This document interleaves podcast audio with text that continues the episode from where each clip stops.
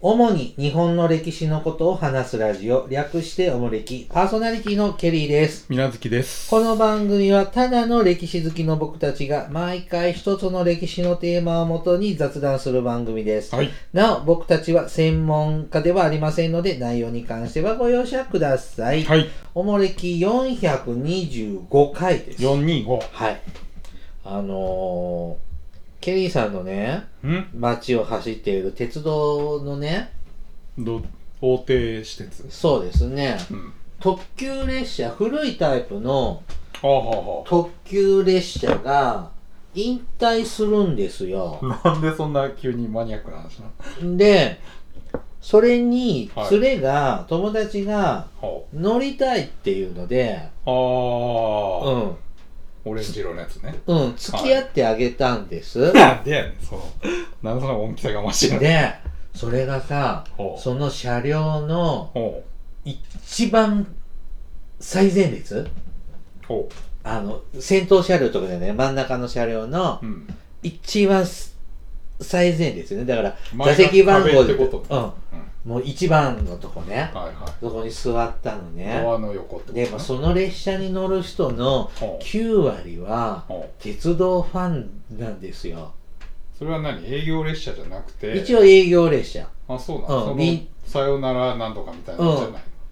とかではないけど、まあ一般の人も乗れますのが普通、の定期列車なの臨時列車だけど、へーうん別にその、なんていうの限定した人しか乗れないとはいかはいはい、そういうわけではなかったんで見、てそりゃそうでしょ、で、一番ね、先で当日ペロンって乗れるのいやいや、前もって予約し事て、前にでしょもうね、全部友達任せだったんですけど、ほまあ一番前に座らされたわけよねう。ほうじゃあ、 1AB みたいな感じねそうそうそう。そしたら目の前壁でしょそうやねあとドアがあるでしょ、うんあっちこっち、あっちに行く車両に行くドアの。デッキのね、うんはいで、今ってああいうさ、デッキに出るドアって自動ドアじゃない。うんで、もう乗ってるのが9割てっちゃんですよ。うんもうずっとね、その電車に2時間乗ってたんですけど、ほうドアが閉まらないんですよ。ああ落ち着きがないともうみんなうろっちょろうろっちょろしてあ、ードアが閉まって開いて閉まって開いて閉まって開いて閉まって開いて閉まって開いてっはいはいて、はいはいはいじっとしろよと。知らないやんそういう列車なんだ、もううう全然くつろげないんですよ。くつろげるわけないじおーあーちょっとし1分閉まったことなゃかんった、えーまあ2開け時とい間たらいいやんそれもできないじゃんで開けたらうるさい からああいうデッキのデッキねって音がねうん、もうなんでそんなとこの写真撮んのっていうようなもうそれも一生懸命撮ってましたけ どもうもうなんかそれでつかくたびれました ね、うん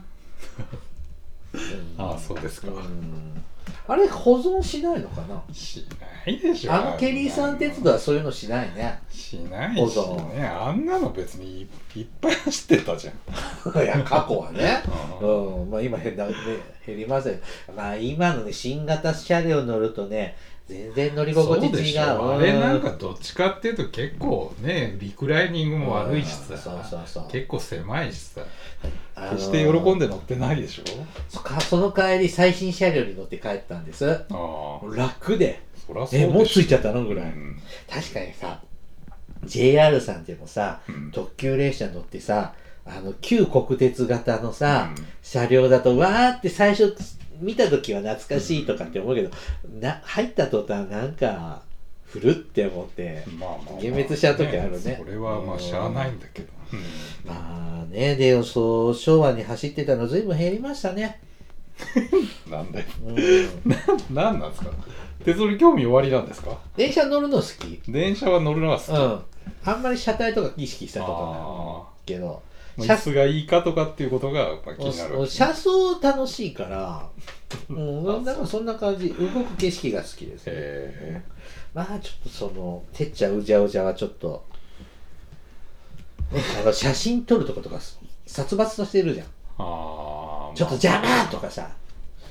なんか言あって。そうなる前にこうまだ世の中が平穏なうちにこうそっとお別れを告げるようにしてください連れの方にそうおっしゃってでそれはそれでしてるあそれはしてんののそれはそれこれはこれあれはあれそなんなんちょっとお葬式みたいなもんなんだからやっぱりこう静かに厳粛にやらないともうわちゃーってなったらもうや嫌でしょあーうじゃうじゃうじゃうじゃ言いました疲れましたわいや俺も絶対行かないわあんなの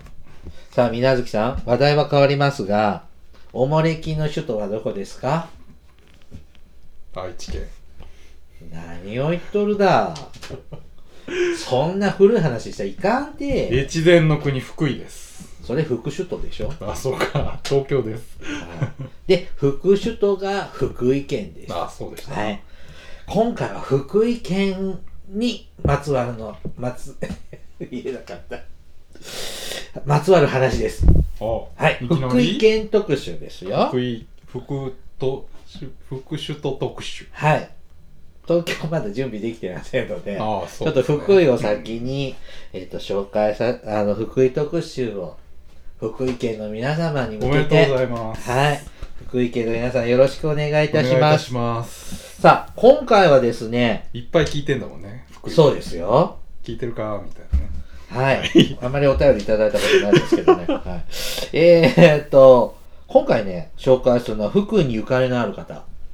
福井にゆかりのある方、慶誰かしら太天皇です。ええー、あのね、まあそうやけどみたいな福井県って調べてて、福井出身の有名人って出てくると、一番最初に出てくるの、慶太天皇よ。それは年代順じゃないのでもさ、そんな古い時代にも福井出身で絡んでるってすごくないでもそらそれどこだって絡んでるでしょいやーでもいやこの携帯っていうのをちょっと紹介していきます福井といえば携携帯天皇帯そうですよ携帯天皇なんか多分誰も知らないでしょだったらますます知ってもらわないといけないじゃないですああか啓蒙のために現在の皇統につながる天皇ですから非ね、常に大事なあ大事な天皇なんですよ節目ではありまえー参考にしますのは歴代天皇騒乱というえっ、と笠原秀彦さん、けどねそうですねえー中央公論新社からはいあの新社で新書本ですねうんこれも結構おもれきでは重宝している本そかれあんな。ただけでしょあ、そう ああ、だって水無月さんが読めって言って僕これ買って読んだあそういやだってうん面白いでしょうん完璧でうんわあかりのやすい今ちょっと言語が変わって、はあこう歴代の天皇を紹介する本って今いっぱい出てますけど、あーちょっとね前結構前からありますよねこのう本んは、まあちょい前なんですけどねうん平成の中頃ぐらいからは確認される本ですね、はいうんこれね、えっとおもれきでは結構公認の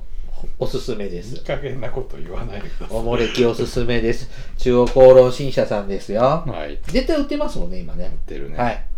えーと、携帯天皇ですね。う俺、ん名前ぐらいしかよく知らなかったんですけれども、うん名前、本名は、大殿御事だそうです。王道の王ですねうんえーと、年、あの、いつ頃の人やってやりました古事記によりますと、うん西暦485年、 5世紀末はい。うん日本書紀によるとう、ん陰行天皇39年。うん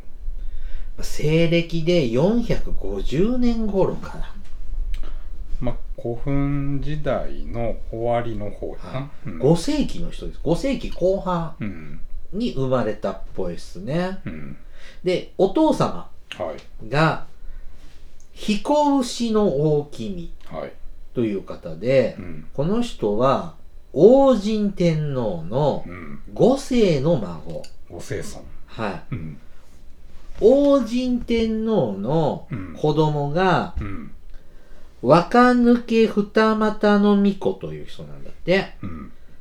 この二股の巫女の子供が、うん大ほどの大君。うんその子供が、大井の大君。うんで、その子供が、彦牛の大君。うんそして、携帯天皇。はいというつながりです。うんお母様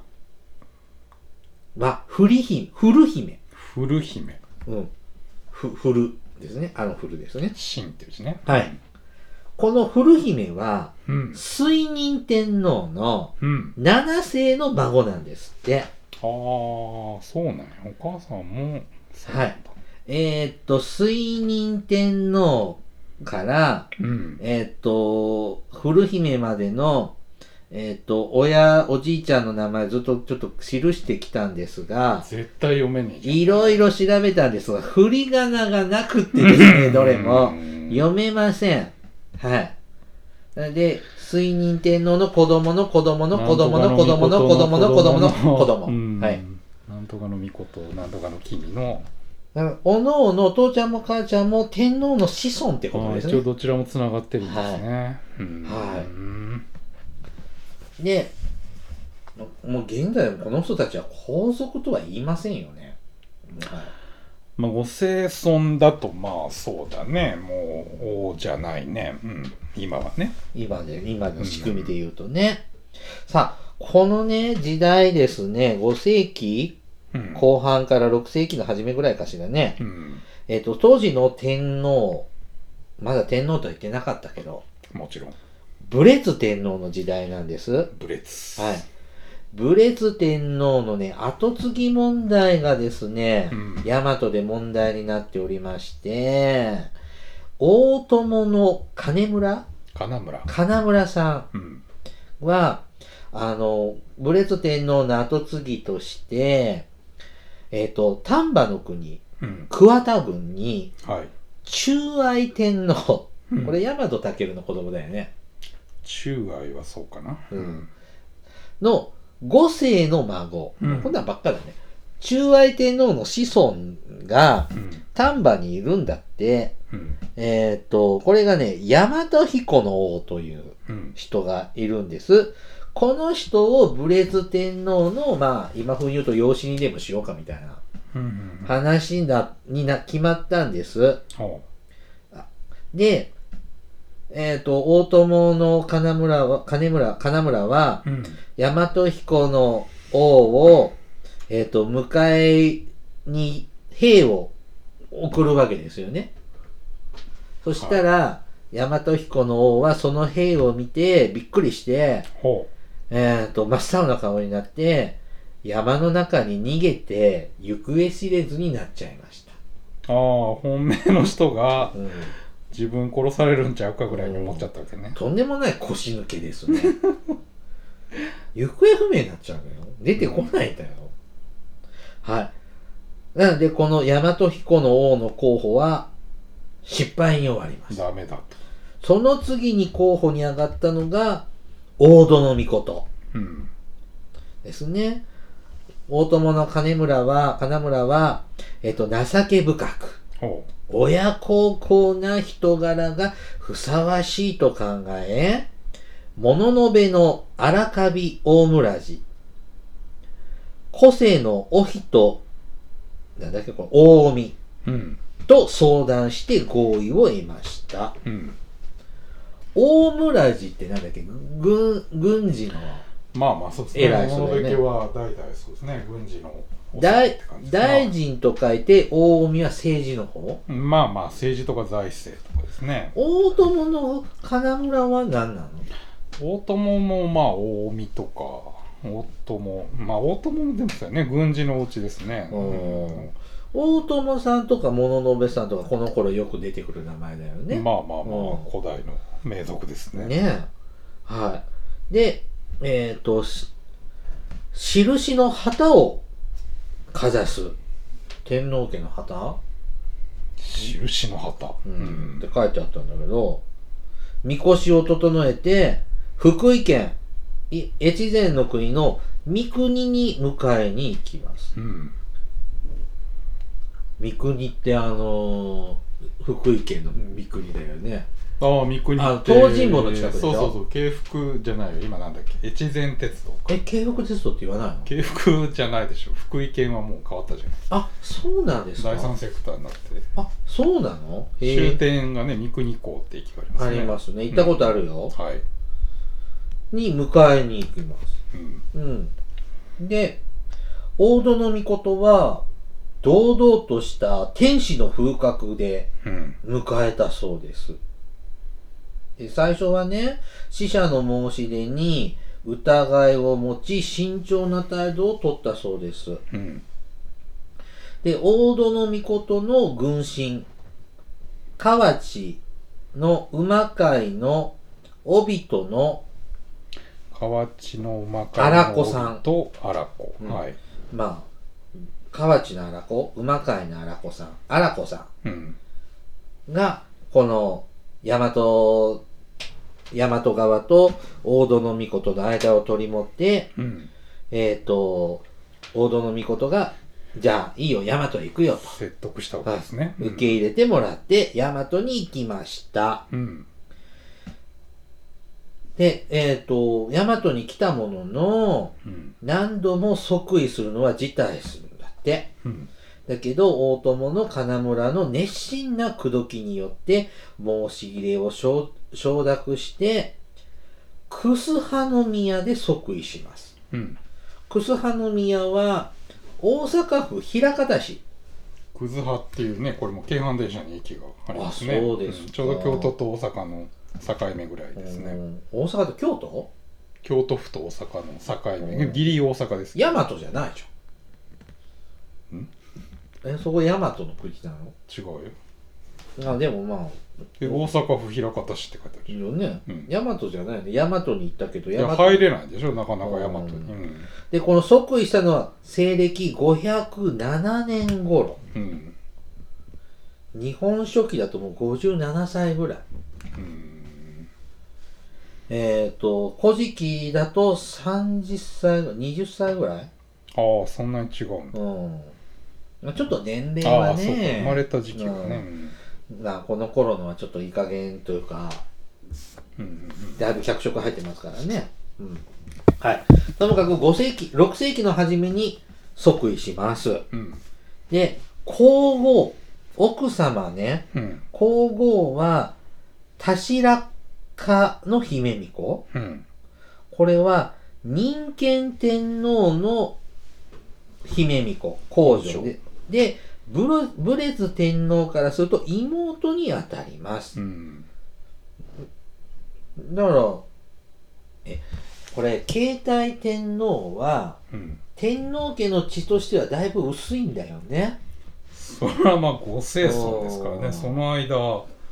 全然入ってないからでも、奥さんは、今の天皇家の血が濃いんだよね。この、こはいはいはのいブレツ天皇とか、うんブレツ天皇のお父さんが任権天皇なの。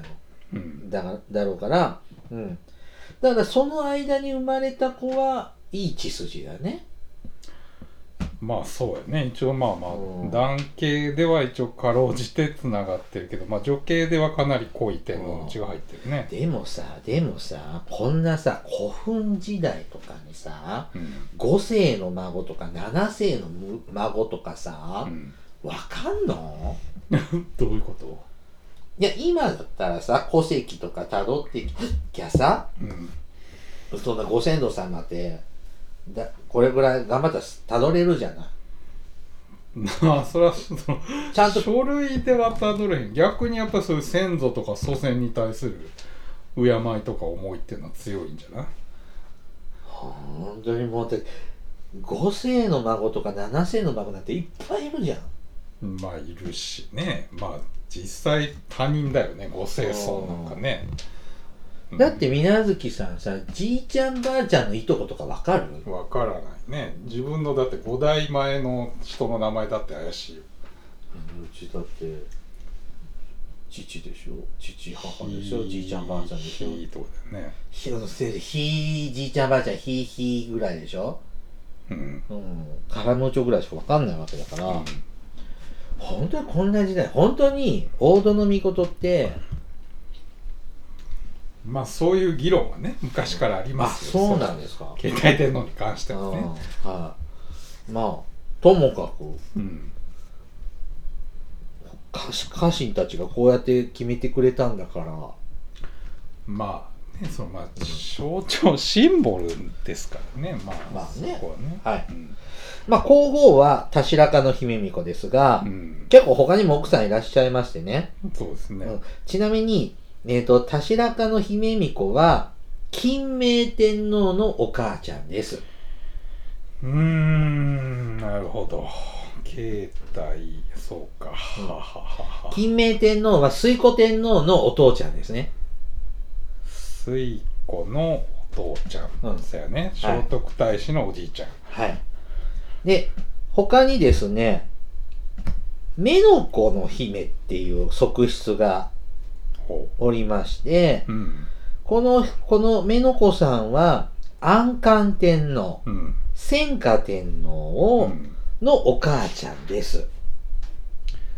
携帯安官戦か金明だね、順番で言うとね、うん、なので、ちょっとその辺も血生臭い匂いが。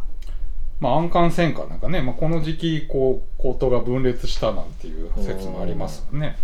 安官戦火系とその金明系に分かれたりとかまあ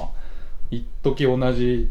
時代に天皇が2人いたりとかごちゃごちゃする時期ですねはい。他にね、若子姫うんは一男一女、うん広姫は三女、うん近江のイラツメさん、おみあの、近江のイラツメさんはうん女の子一人、うん関姫は三女、うん大和姫は二男二女、うん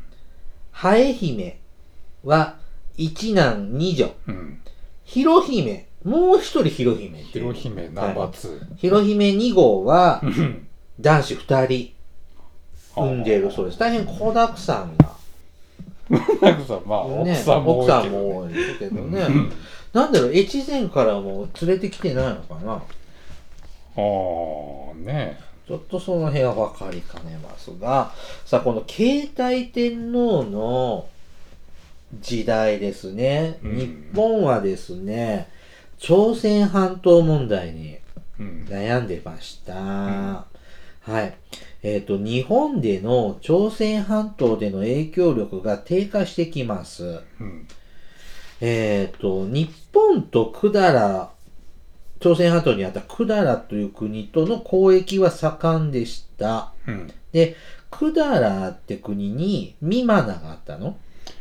いやいや、朝鮮半島の先っぽに、まあ、ミマナっていう地域があったよねで。あれ、は、あれ、本当に日本が支配してたのうんうんまあね、そのどの程度かとかいうな議論があるけど、まあ、相当影響力あったっていうのは、まあ、最近の説ですよ定ね。説うんで、そのミマナが4、四つの地域があって、ミマナの一部を、まあ、そうそう、百済に割譲、あげるっていう。あれもどうなのね。昔の感覚だからわかんないけどね。うんまあそういうことをやってるのに対して、国内ではちょっと批判的な意見がああったんだけども、それを抑えて、まあ、百済に割譲。そうさっきのね、大友の金村が、まあ、この時、百済から賄賂もらったんだ、なんていうので、ごちゃごちゃしたりするんだよね。まあね、ミマナは神宮皇后と王神天皇が、ね、うん。勝ち取ったうん。地域ですから、伝統ある、歴史ある土地を、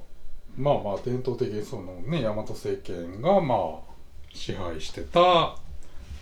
地域だというふうにされてますね。まあね、神宮皇后なんか赤ちゃん産むのを我慢して、そうですね。海渡ってくんだもんね。うんまあでも、あげちゃうんですね。うんうんさあ、そしてですね、せ西暦528年、うん慶太天皇21年の時にはですね、祝いの乱が出ま、は起こります。はいえっと、これ、つくしの国の宮津子、そうだね。祝いさん。うんこれ、下の名前ないの祝いを。岩井さんでしょ。うんうん祝いは、朝鮮半島との交易を通じて財を成し、非前、非後、武前、武後、うん文後、などを支配下に収め、近江の、ケナの臣うん率いる官軍の進行を妨害。うん祝いに白木からまかないが渡っていた。まいないまかないまかない、賄賂。賄賂ですね。うんだから、岩井は、白木とつるんで、うん組んで、大和朝廷とに喧嘩売ってたのまあ、百済と日本っていうのは基本で友好関係でし友ょ、好ねでまあ、白木がライバルで、ううんんでまあ、この岩井っていうのがちょこちょここの百済と日本の通行の妨害したりでもっとやれもっとやれって白木からまあ賄賂をもらったりっていう話ですよね。うんうんで何かある時は白木が助けますよみたいなことを岩井に約束してたっていう話でね。はいうん、白木の侵攻に伴うし失った土地、湿地を回復すべく、うん朝廷は兵兵を美馬名に送ろうとしていたが、白木岩井の連携によって妨害される。うんまあ、悪い子ですね、岩井さん。うんこれを岩井の乱っていうの。あ、で、これを、池田天の怒っそうて、そうそう。もののめの荒壁の大村寺を使わして撃っちゃうわけですね。うんうん。これがつくしの三井の三井の氷ってとこで戦うんですって。うん、どこわかる氷なあ、ん。どこやったかな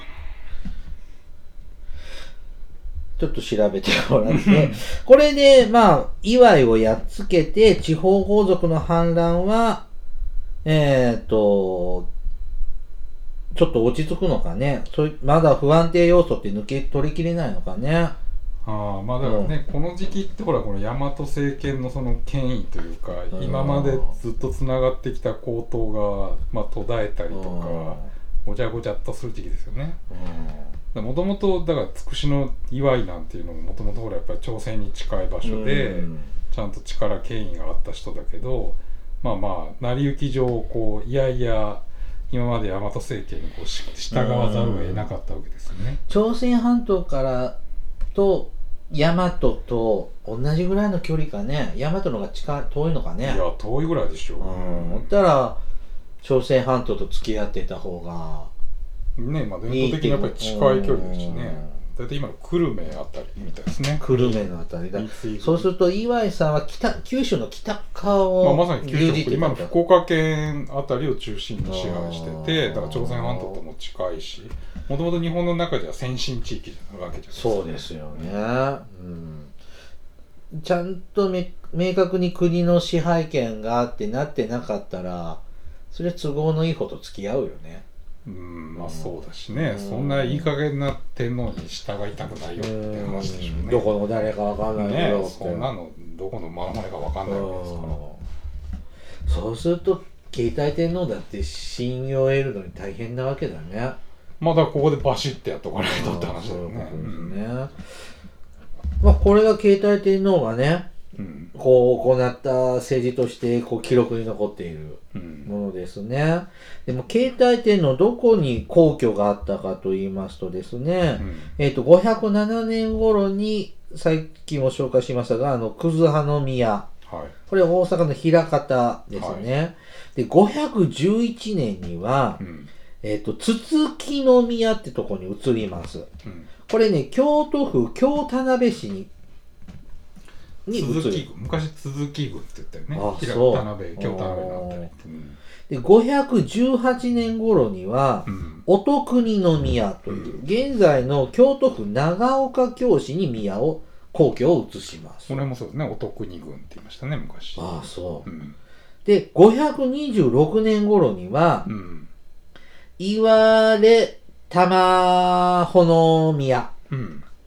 に移ります。うんこれは奈良県桜井市。うんやっと大和に入ってきた。うんえっと、即位して20年ぐらいかかって、本拠地が大和になります。まあずっと結局外縁部大和政権のやっぱり中心地にはなかなか入れなかっそれはなんその、もともとの大和朝廷側の人にもた、そうでしょ受け入れてもらえてそなんなどこの誰かわかんないやつを簡単にやっぱ入れられないしうんそういう中でやっぱり彼なりにこう例えば岩井の乱なんかで力見せていって、じゃあ受け入れましょうかみたいになってったって話でしょうね。うんじゃあこの携帯天皇ってすごい人なのうん大君としてうん、 すごい人まあ20年かかったからダメっちゃダメかもしれないけどまあ時代の流れ的にまあはさまあまあまあ、うんまあそこで諦めずにまあこうやって頑張って実績積んでいって最終的には受け入れられたわけですから。でこの携帯天皇の血筋がうん今日のうん天皇家の血筋なんだよね。でまあ、この辺りから、まあ、ほぼちゃんと記録が残るんで正すしよいっていうか、まあ、ある程度実態に即した記録が残ってるから、まあ、これの以前はねちょっと怪しいとことかもあるし、まあ、携帯の前が本当につながってるのかっていう議論はないわけじゃない今でもいろいろと議論されてますけど、このさ、携帯天皇っていう名前は奈良時代に付けられた名前でしそょうだね関東シールドってやつですねだって、なんちゅうの、この携帯の形って継ぐっていう意まさ味でしにそうですよょ、ね国体を継いだという意味ですから、まあ、まさに切れた糸をつないでるっていう。ん意識はまあだから古代からあったわけですからまあまあねあながち全然やっぱり関係ないうん。人ではないんでしょうね。うんうんまあ細い糸でもやっぱり天皇の血筋っていうのはつながったんでしょう。んなんか金明天皇とかになると仏教が入ってくる頃でし金ょ明朝の時代はそうですね仏教が入る時うんで代でますねた何人かちょろちょろちょろって変わって、うん聖徳太子の時代にそうよなっね。てくる、うん、ちょっとそれの前の前の時代ぐらいの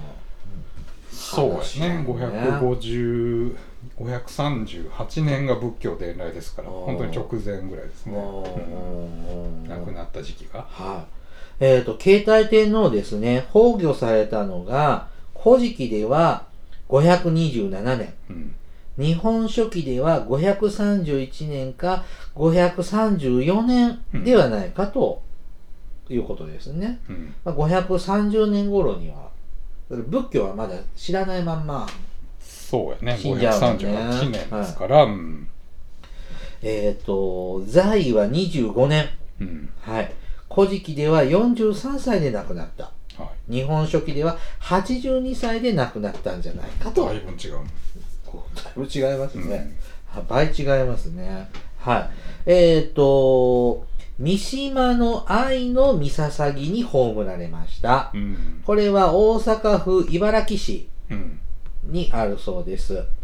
えっ、と、なん、死因はですね、あの、政変で殺害されたんじゃないかという説があるそうですね。。あそうんうん。だからこの奥さん系がきああ、まあ、この後関係ね、なのかね安官選課長って結構ね、こそうさっきみたいに口頭が分かれたりごちゃごちゃしますから、安官だから目の子姫系統とうん。たし白かの姫巫女系統のまあそのね、バックにまた大友氏だ、あー小野辺だ、蘇我だっていうのが絡んだりして、まあ、ごちゃごちゃっと。うーんして金明天皇で安定してくるのかなまだくすぶりはあんのかしらうねんねだから朝鮮への影響力も弱まる、んでその天皇の皇統もなんか怪しいみたいな、ちょっとちょうどそのハザー会の時期ですよねなるほどねもっと分かってくるのかな今後もこの辺ってうーんねまあ考古学的な発見ってどれだけこれからねうん裏付けられていくかって話でしょうね、なかなかもうもう紙で何かっていうのが出る時代ではないからないですもんね、うん古墳調べればわかるかもなんか資料が出てくるとまあまあまあねいいけそどのね天皇陵なんかのね発掘が進んで何か具体的な資料が出るかまたはっきりするかもしれないちょっと期待したいですね、けど、うん、はい福井県特集でした福井県特集はい携帯天皇はいまあ確かにねいや福井の誇りじゃないだって今の天皇家のご先祖様福井出身なんだよまあ少なくともここからはまあ一度もね、うん絶やしまうあ、ん切れてないですから、あ福井県あってこその今の天皇家ですよあそう福井がなかったら今ないよ、ああ、うん、銅像見たことある銅像じゃないやあるだってね結構なんか、僕も結構気持ち悪いんだけどあこのねなんかちょっとね、なんか怖いよね。あの顔と頭のバランス悪い頭よねでっかちうんのあのね、福井のあの、なんか、なんだっけ、山の上にありますけど。これどこ福井の山にあるんですアかスワ、アスワさんだっけ、なんか、うん福井市のちょっと外れのところに。アスワンハイダムとかあるとこ、それはエジプトですね。うんさあお便り参りますえっ、と埼玉のカルバンクさんからいただきましたカルバン。はいえっ、と今回の国勢調査5位とは残念でした首都とはいかなくても、副首都くらいにはなれるかと思っていました。しかし貴重な13人のうちの1人として番組の広報、メールの送付に頑張りたいと思います。えー私自身、今、興味があるのは、和宮の婚礼道中記です。取り上げていただけたら嬉しいですといただきました。はい。福井県ね、えっ、と、首都どこも副首、副首都でもございませんのでね。はい。福井県えかあ、埼玉県。失礼です。埼ああ、玉そう県、ね。か。 が埼玉のカルバン。はいそうですね。埼玉。はい、違いますので陰ね。線までは行ってたんですけどね。はい、うんまた第3回の国勢調査で頑張っていただきたいと思いますが 和宮の婚礼道中記ねほちょっと前からは興味あるんだけどあのあそうなの晴天をつくでさうはい。あの血洗島の人たちもさほうほうほうほうなん、かその婚礼道中のさ手伝いあでりましたね。なんかてんやわんやしてたってなってそういうのって全然知らないからちょっと興味ある興興味は湧きました中山道を通ってきますからね。和宮。ちょっとなんかなんできないかなってちょっともう考えておりますのでまあ気長にお待ちくださいうん。さて続いてデメさんからいただきましたデメ。はい。ケリーさん、みなずきさん、海坊主さん、こんばんは。国勢調査の会を聞きました。まさかの首都陥落、ショックです。そしてなんだか愛知に対して冷たいお二人にもショックを受けました。うん。はい。えー、前回、11月にお便りをしたのですが、その後、また育休をいただいており、またまたポッドキャストが溜まってきました。えー、第2子がうん。ね、できて、無事に出産をしました。おめでとうございありがとうまごすざい。ます。国勢調査でダイレクトメールを送った際、お返事をくださったのはケリーさんでしょうか頑張ってと言われてとても嬉しかったです。ありがとうございました。うんコロナ禍で、えー妊娠、出産、入院ということで、第一子の時とは全く違うお産でしたが、頑張りましたと。こういう返事をちゃんとするのはケリーさんです ので。それあそう返事したのケリーさんですよ。はい。ところで、大河や朝ドラなどで妊娠・出産のシーンをよく見ますが、エコーはいつから使っていたんだろう妊娠何週、何週目とか、出産予定日とか、いつからわかるようになったんだろういつから自宅じゃなく産院や病院で産むのが主流主流になったんだろうなどなど、現在の自分が妊婦検診を受けたり、出産をしてみて疑問が湧きました。ケリーさんのネタ帳の中に、妊娠、出産の歴史はありますかなければぜひ加えてくださいと。うんえーまた話は戻りますが、前回と今回、おもれきの国勢調査にせ、えーと参加できてよかったです。話題になった増列車の回もリアルタイムで聞いていたので、もう7年も前かと驚きました。そりゃあ私も母になります。えーいつか子供たちが古墳で段ボール滑りするようになるまで続けてほしいですといただきました。はい。はい。デメさんもね、結構古くから、だいぶ古くからそう聞でいすていただね。いて、昔からおね名前は、はい、覚えてます。私たちより先に結婚して、子供までできて。二人もんじゃね幸せになっちゃっておめでねとう。ございます。あのー、出産の歴史だって、妊娠出産の歴史だって。みなずきさん、家で生まれたの産婦人科で生まれたの病院です。僕も病院ですね。いつ頃からなんだろうね。うーんなんかエコー検査とか最近の感じだ よ結婚ね。はそらもうおーそのここ数十年の話でしょ平成ぐらいの話だよね。うーんうん、あのーどうだろうだってでも僕サンバさんとかいたけどねいましたよ僕らの頃おまーずサンバさんでっていう人もいましたしね参院うんうん昔は産婦人科なんかいっぱいいたけどねあったしねどんどん潰れちゃってるじゃん閉めちゃってるじゃん、あそうなのうん、だって参加って儲かんないだってリスク高いでしょのああそうなのだってなんかその処置がうまくなんか悪くて障害が残っちゃったとかさはそういうので訴えられたりとかさ、なんかリそういうのってリスク高いからやりたがらないっていうのは昔言ってたよね。ううんんその多山多子多山の子えだっけ昔はたくさん生まれてたくさん死んじゃった子供ねあうんあ時代と違って今ってほら合計特殊出生率が1.4ですよ、今、うん一生のうちに女性は日本人女性は1.4人しか産まないんだよねうんうんだから次産めるかどうかわかんないんだもんねと思うとなんかねあそうなんやうんへえケリーさんが生まれた病院もうないよああ私もないねないでしょうんだから子供が継がないんだよ、あーまあ子供も減っそうてるしまあまあそうやねだって今80万人ぐらいしか生まれないんだよ日本人って、なんかねだってあの団塊の世代なんか全国に同級生270万人いるんだよめっちゃ多いもんねだって今年去年今年生まれてる子全国に同級生80万しかいないんあだよ3倍以上違うんですからねこれコロナ禍でだいぶ減ってるしね、うんーあそうなの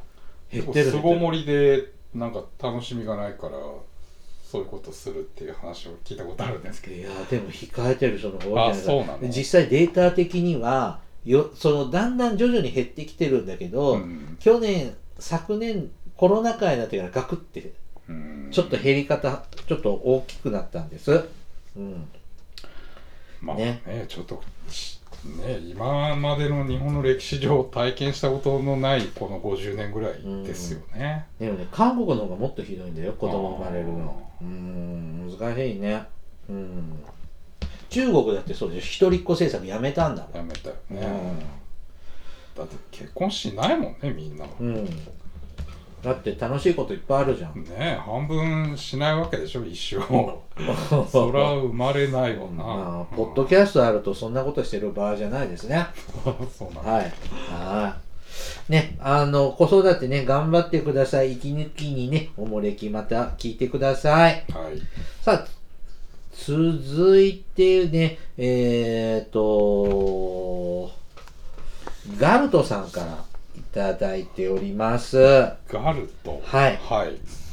えー、と、ちょっと長、ちょっと文章長いのでね、ちょっと、えっ、と、割愛させていただきますが、はいえっと、大正時代の歴代内閣の終焉の理由や経緯の回を、えっと、紹介した回は面白く拝聴しました。はい。えっと、ガルトさんは、ちょっと今在宅介護ね、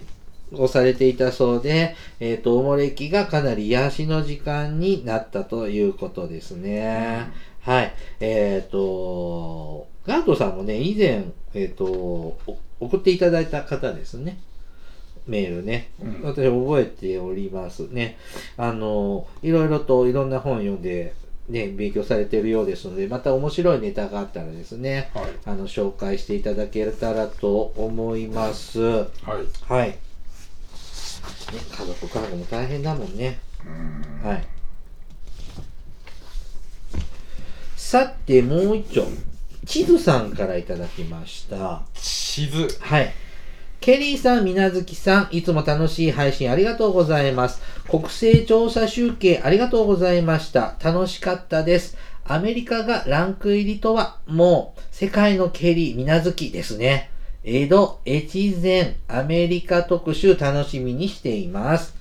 今までの放送では大黒屋光太夫の回が好きで、えっ、と、繰り返し聞いています。井上康の本も読みました。吉村明うんも読もうと思っています。はい映画では尾形健さんのロシア語の巻き舌がうまかったですね。よく放送の中でケリーさんがどこかの地域に行ったことがないとおっしゃるときにケリーさんが、え、マジでと演技なのか本気なのか驚いておっしゃるのが、えー、ツボです。またやってください。といただきました。またやってくださいはい。ね、大黒屋高台だいぶ前ですよこいね。つの話やねんおもれき中期の名作ですね。中期どの辺が中期わかんないけどね。どれが後期あのねどれが中期かよくわかんない400超えてるとね、どの回でね、どの回に何喋ったかちょっと全部頭に入ってませんながい、ですよ。うんやったのは覚えてますよ。マジでうん。ねうん。僕ね、この大型家のね、おろし屋国水む水無炭ね、うん。見たことないんですよ。ええそうなのうんで、見たいんだけど、え、いやレンタルビデオ行ったらあんのかなあるでしで、ビ DVD で売ってないんだよ。ょ。嘘そうなのなんかプレミアついて高いの。へうん、え。で買えなくて見たことないんです、うはん、見たいんですただね「おろし屋国水木は昔 NHK のラジオドラマでやっててあ。はそれを聞いて覚えてるんですよあ。へえ内容はあんまり覚えてないけど白夜みたいなの体験したみたいなことを喋ってるのは記憶にあるの歌舞伎かなんかでこの前やってたでしょ。 ますます見ないですねううんなのでちょっとね映画見てみたいのでネットフリとかにもないじゃんじゃないのえないのないの。でさ、ネットフリックスって、はなんか超有名な、ほら、トラさんとかあ。う、ん。そういうのがあるけど、やっぱ80年代、90年代の映画って、あんまりないね、邦画系って。うはん。なんか、まあ、それでも楽しくいろんなの見てるんですけど、うん、もっとうんちょっと見てみたいとは思っております。はい、今日はここまでにしましょうかね。あ。はい。はい。おもれきではリスナーの皆様からのお便りを募集しております。えーあの時代に行ってみたい、あの人に会いたい、おすすめの歴史漫画や歴史小説、大河ドラマなど、歴史ドラマや映画の思い出や感想、戦争の体験談など、他にも色々とお便りテーマがあります。詳細はおもれきのブログをご覧ください。番組へのお便りは、E メールまたは Twitter のダイレクトメールでお送りください。メールアドレスは、おもれき2013 gmail.com。ツイッターはひらがなでおもれきと検索してください。はい。ではまた、ポッドキャストでお会いしましょう。さようなら。さよなら。